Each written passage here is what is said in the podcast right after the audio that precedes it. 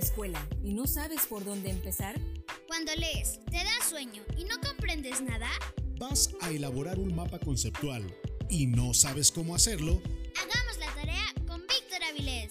Técnicas de estudio, estrategias de aprendizaje, de comprensión lectora y mucho más. Hagamos la tarea con Víctor Avilés. Un ecosistema de aprendizaje en tu mano.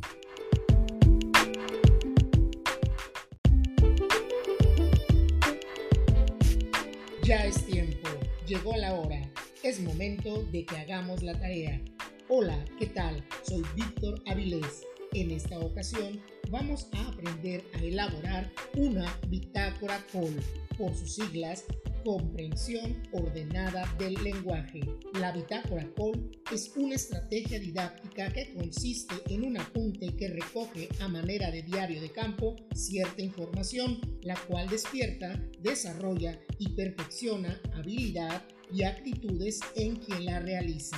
Una bitácora COL se elabora para apoyar la memoria y estimular procesos de pensamiento. Permite desarrollar metacognición, despertar actitudes de autogestión y autorresponsabilidad para organizar las ideas.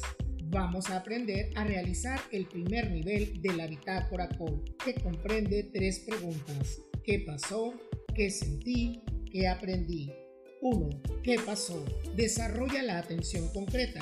Inicia con la observación basada en la senso-percepción y termina con la concentración frente al objeto externo. Tranquilo, te explico.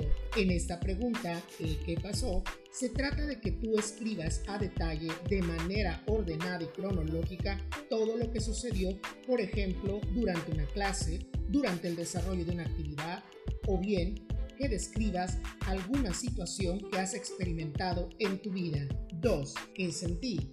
Desarrolla la atención abstracta externa directa. Inicia con la observación basada en la imagen corporal afectiva y termina con una integración de la observación intelectual lógica y la observación de la inteligencia emocional. Tranquilo, con calma. En la pregunta del qué sentí, vas a escribir acerca de tus emociones. En efecto, todo aquello que estabas sintiendo durante el desarrollo de la clase, durante el desarrollo de alguna actividad, o bien ser consciente de lo que sentías cuando estabas en alguna situación vivencial. Se trata de esta manera de poder identificar y expresar los sentimientos que nosotros estábamos sintiendo en el momento de dicha actividad. Número 3. ¿Qué aprendí?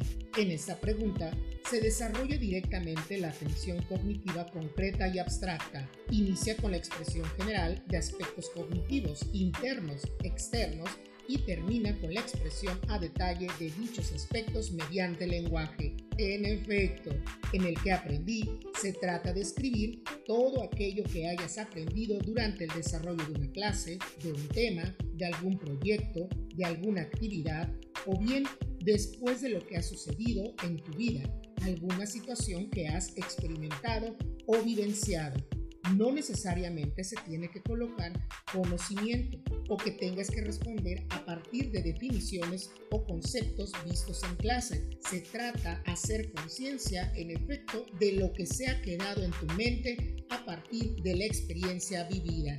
¿Y para qué se desarrolla una bitácora COL? Sirve para medir los cambios, hechos y por hacer crea nueva memoria, apoya la habilidad de redactar, facilita el discurso pertinente, atinente y que sea menos disperso, además de identificar sentimientos no expresados o reconocidos. Una bitácora call también centra la atención y hace explícito lo implícito, estimula las habilidades básicas y analíticas de pensamiento, y es una forma de escribir que te hace reflexionar. Finalmente, la bitácora es una de las estrategias más espectaculares con las que puedes trabajar porque desarrolla la metacognición. Y te doy la definición. Entendemos por metacognición a la capacidad que tiene el sujeto de darse cuenta o bien de tomar conciencia y autorregular su propio aprendizaje, es decir, de planificar qué estrategias ha de utilizar en cada situación,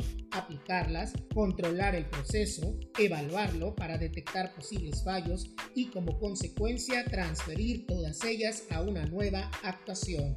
Estoy seguro que vas a disfrutar enormemente realizar esta estrategia de la bitácora call. ¿Qué pasó? Que sentí, que aprendí. Te quedará espectacular. Recuerda que puedes contribuir al crecimiento de este podcast. Compártelo en tus redes sociales, con familiares, amigos, conocidos y así, entre todos, hagamos la tarea. Con Víctor Avilés. Hasta pronto.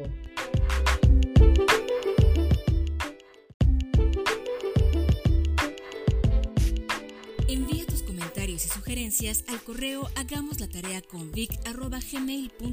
Escucha el siguiente episodio de Hagamos la tarea con Víctor Avilés.